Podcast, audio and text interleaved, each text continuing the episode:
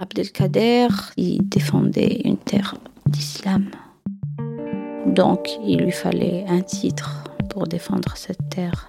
Et ce titre, c'est l'émir.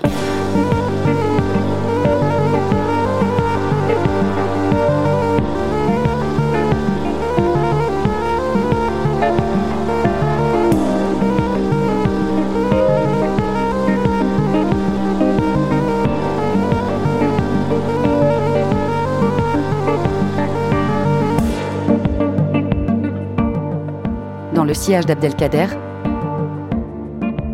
une série documentaire de Marine Vlaovic, réalisée pour le MUSEM, produite par Urban Prod, musique originale, Mehdi Hadab.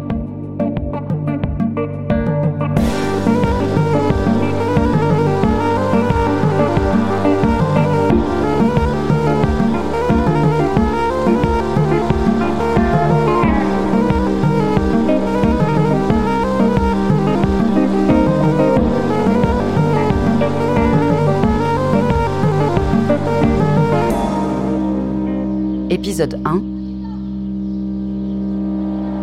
Résistance.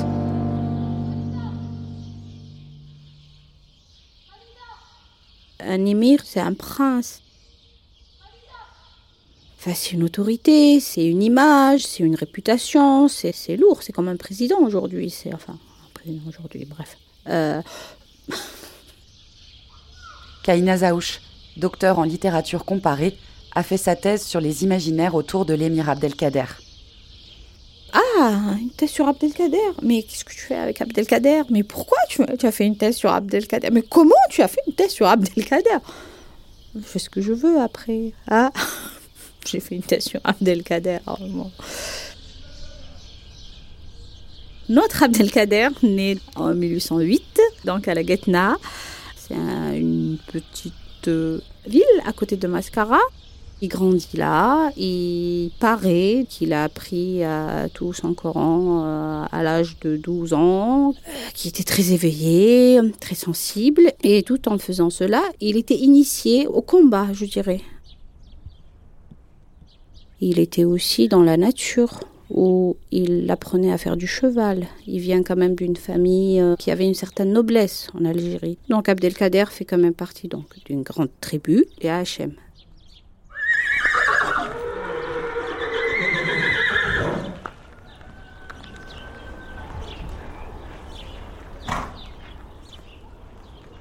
Quand l'armée française a débarqué en Algérie en 1830, et donc les tribus de l'Ouest algérien se sont réunies comme d'autres tribus pour dire euh, qui va partir pour affronter ces nouveaux arrivants.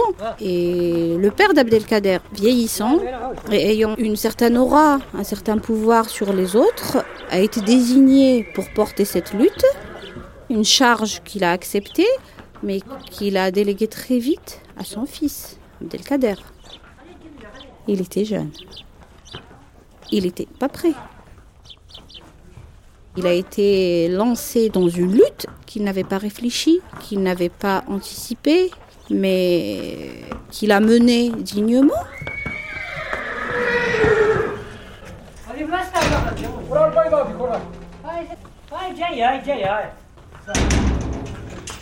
En 1830, on n'envisageait pas de libérer l'Algérie, puisque c'était pas du tout ça à l'époque.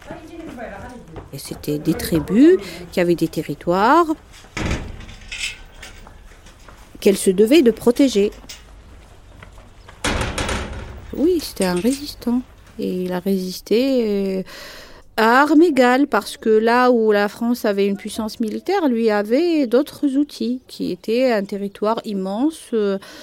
Que seul lui pouvait parcourir avec autant de vitesse par tous les temps.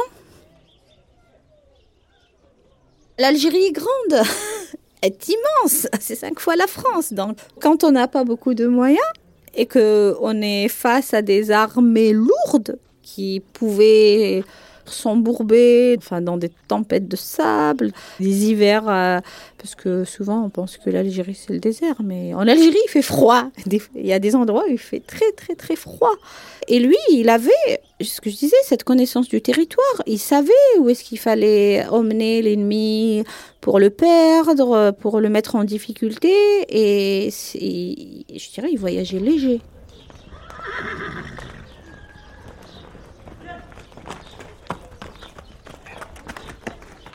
Oui, c'est un résistant. C'est pas un nationaliste dans le sens où on peut l'entendre aujourd'hui. Cette espèce d'identité un peu politique qui est arrivée finalement dans les pays colonisés tardivement, à la fin du 19e. Abdelkader, il a commencé à lutter en 1832.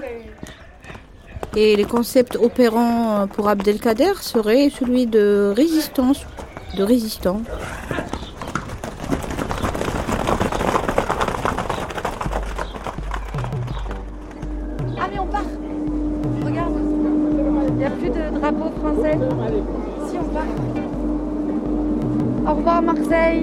Bonjour Alger. On va demain quoi. Inch'Allah.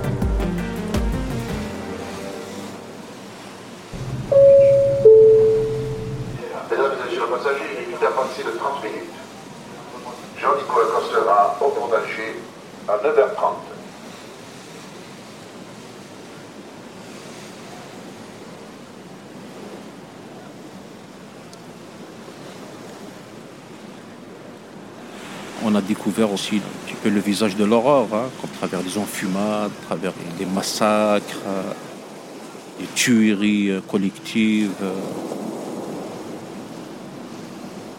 Je suis Karim Benamar, journaliste de 42 ans, travaillant pour le quotidien Liberté, quotidien francophone basé à Alger. Je vis ici à Alger, à Sidi Faraj précisément. C'est un lieu symbolique aussi de la conquête euh, euh, de l'armée française. C'est ici qu'elle a débarqué, 1830. C'est là que tout a commencé. 132 ans de colonisation. L'émir Abdelkader, euh, ça reste aussi un personnage qui fait polémique donc, en Algérie. C'est travers sa reddition à l'armée française, euh, de toute façon contextualisée. Il n'y a pas de guerre propre. Le présenter en tout cas comme l'un des principaux acteurs de la résistance contre le, colonialisme était une erreur, parce qu'il y a une forme de sacralisation qui s'en est suivie.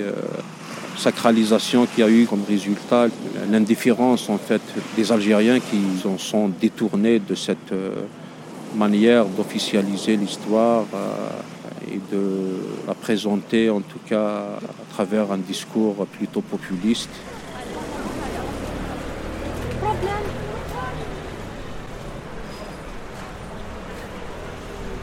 Après l'indépendance en 1962, le régime a désigné l'émir Abdelkader comme le père fondateur de l'Algérie moderne. Ici, il est partout. Des places et des plaques lui rendent hommage, dans les villes et les villages. Mais le premier des résistants a été délaissé par le Hirak.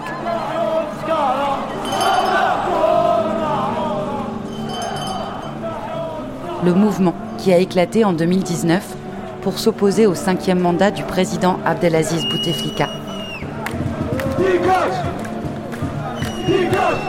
Avant de rêver de pouvoir un jour renverser ce régime. Ce n'est pas l'image d'Abdelkader que les manifestants ont brandi pendant ces rassemblements monstres, mais des portraits de combattants de la guerre d'indépendance, comme Ali Lapointe, mort pendant la bataille d'Alger en 1957.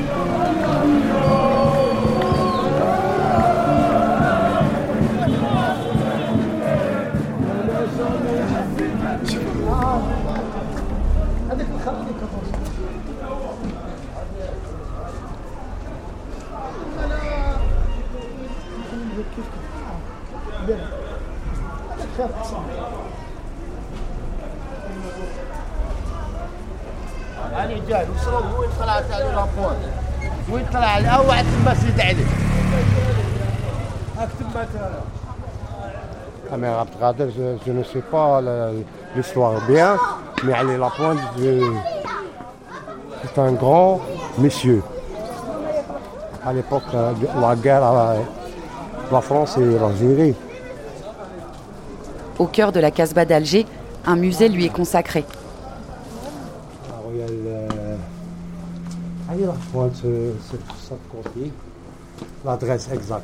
euh, Sur le pas de sa porte, un homme fait ses mots croisés et montre le bâtiment stylo à la main, à condition de rester anonyme. C'est là où il est mort avec ses amis. De la race, elle en face.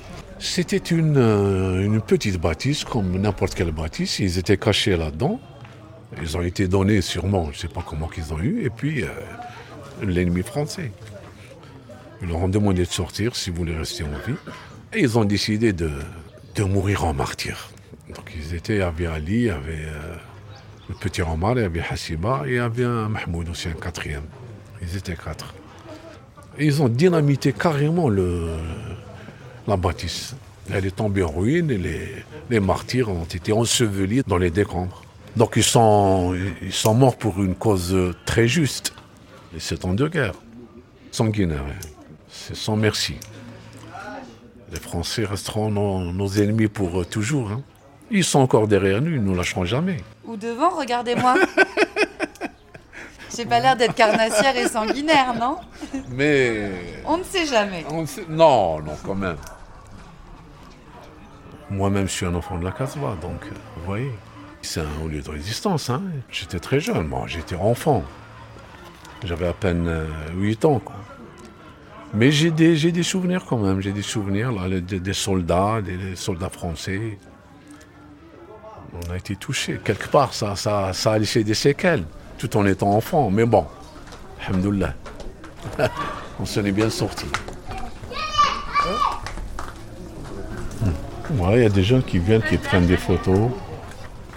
Pour avoir suivi euh, le Hirak de loin, je voyais sur les images des portraits. Oui, d'Ali Lapointe, il est là-bas, vous le voyez, sur le côté. Mais je trouve que c'est intéressant que ça a été repris par tous ces jeunes du Hirak. Hirak, il est là, hein, il est toujours là.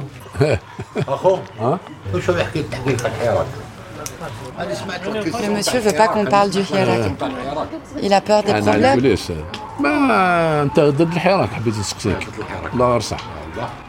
Vous savez, j'ai essayé moi d'en parler. Mais les mm. gens, ils ont peur comme ça. Et dès qu'on prononce ce mot, ça coupe.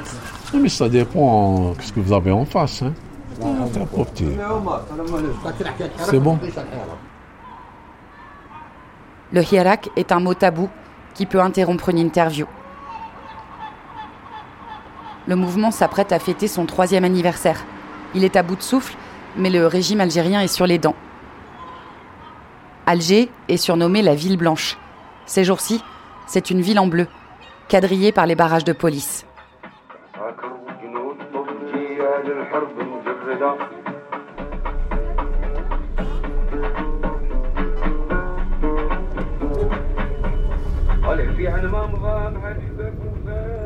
mais il y a des barrages de police à chaque carrefour.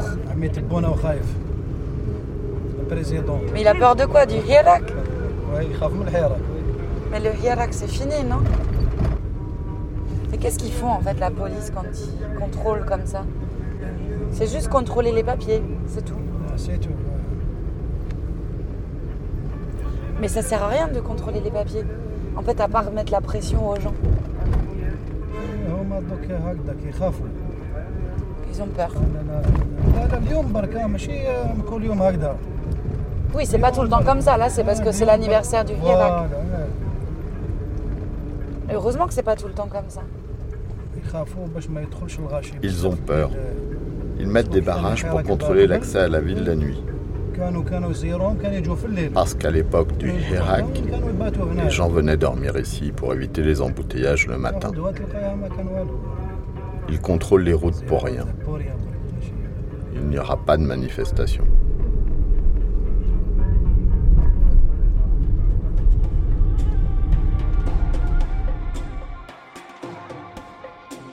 L'Algérie est verrouillée. Les résistants des temps modernes payent cher leur engagement.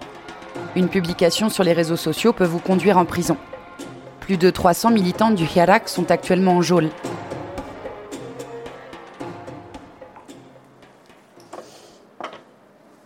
Abdelwahab Fersaoui, le président du RAJ, le réseau Action Jeunesse, a lui été incarcéré en 2019.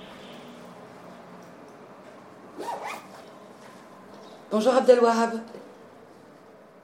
Monsieur Fersaoui? Allô? Il continue de militer pour les détenus d'opinion en prenant ses précautions. Pourquoi il marche pas? Monsieur Fersaoui? Vous m'entendez? Oui, je vous entends. Allô, allô. Ah, vous m'entendez Est-ce qu'on peut faire un petit test Euh, vous, vous pouvez me donner deux minutes, par- euh, plutôt de- deux secondes, parce que là, j'ai ma fille qui m'appelle. Oui, bien sûr.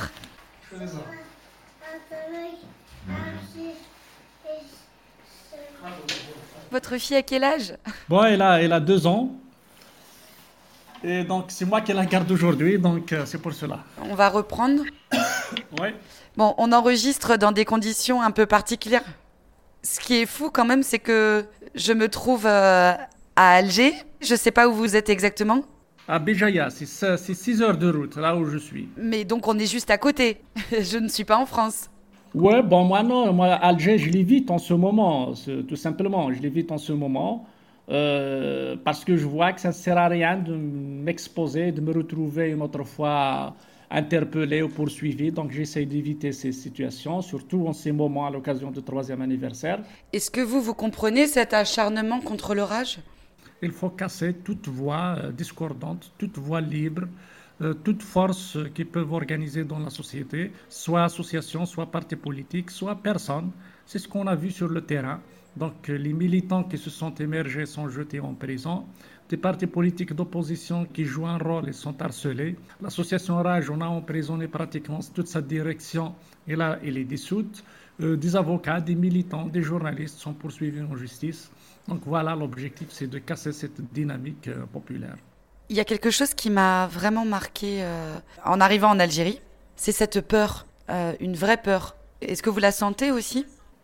Avoir peur, c'est légitime, mais euh, moi, je le qualifie beaucoup plus de prudence.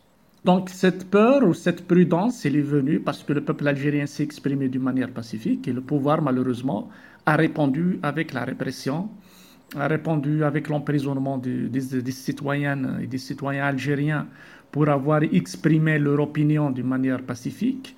Il interdit des rencontres, des rassemblements.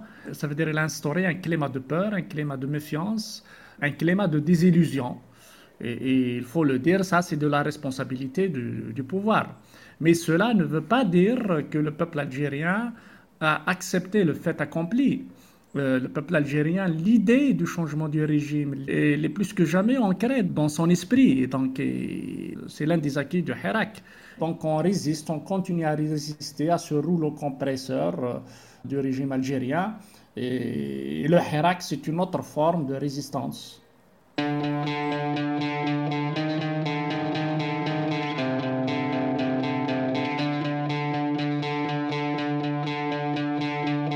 Prochain épisode. Exil.